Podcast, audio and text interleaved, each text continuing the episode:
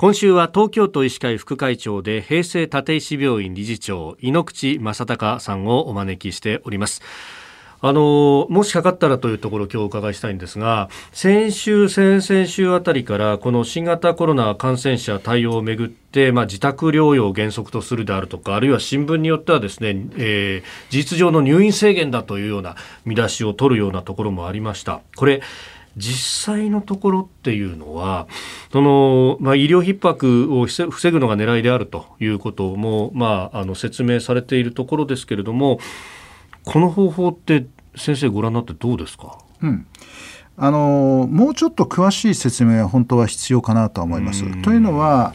今までですね、あの、はい、新規陽性者の患者さんたちをこうが分かりましたら、はい、保健所に届け入れをして保健所が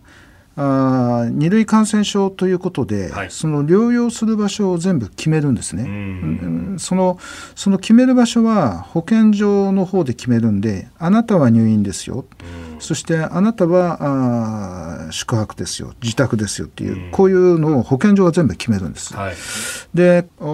じゃあ入院しなさいって言って病院に入院さに来たらですねその病院で見るとあ思いのほか軽いんじゃないというふうに思ってこれは入院としてはと思う時があるわけですよ。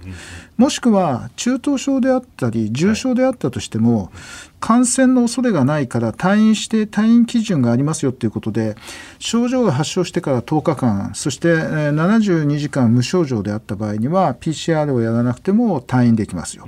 もしくは PCR2 回やって陰性であるならいいですよっていうようなそういうルールがあるんですけれども。はいその前にものすごく元気になってしまって、あの入院している必要はないではないかっていうような患者さんたちもですねもともと軽症の人それから良くなっちゃった人、こういう方を医療機関があの退院させられなかったという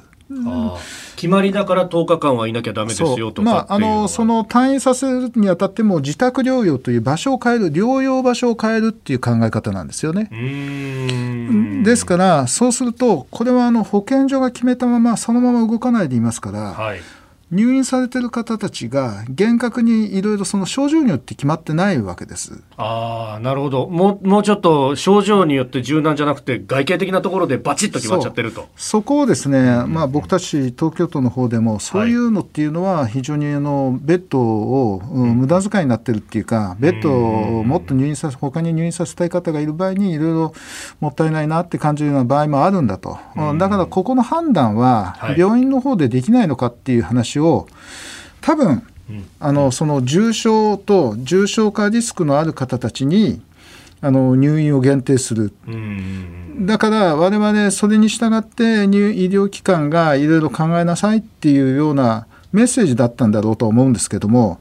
まあ、それに対してですね、はい、中等症がダメだとかそういうふうな議論では本来はなかったのかもしれない。僕は詳しいところは知らないんですけれども、えー、まあ、タイミングとして的には同時に出てきた話なんで、だからあの医療機関がもうちょっと的確に考えなさいよって言ってるメッセージなのかなっていう感じもしますが、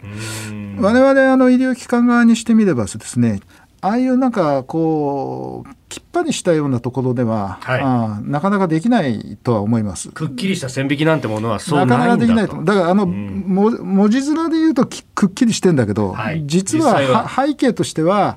医療機関にそれぞれいろいろよく判断して考えてくださいよっていう背景もあったのかもしれないですけどね。ある意味のそのクリアカットな線引きじゃなくて、うん、裁量を現場に渡して、うん、現場の先生に、うん、あの最適な判断をしてもらいたいっていうのがもともとにはあった。あったんじゃないかと思うんですけれども、それが伝わってこないような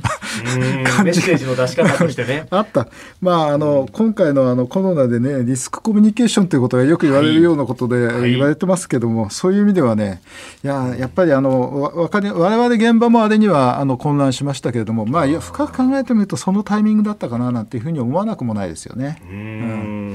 えー、東京都医師会副会長猪口正孝さんにお話を伺っております。先生明日もよろしくお願いします。お願いします。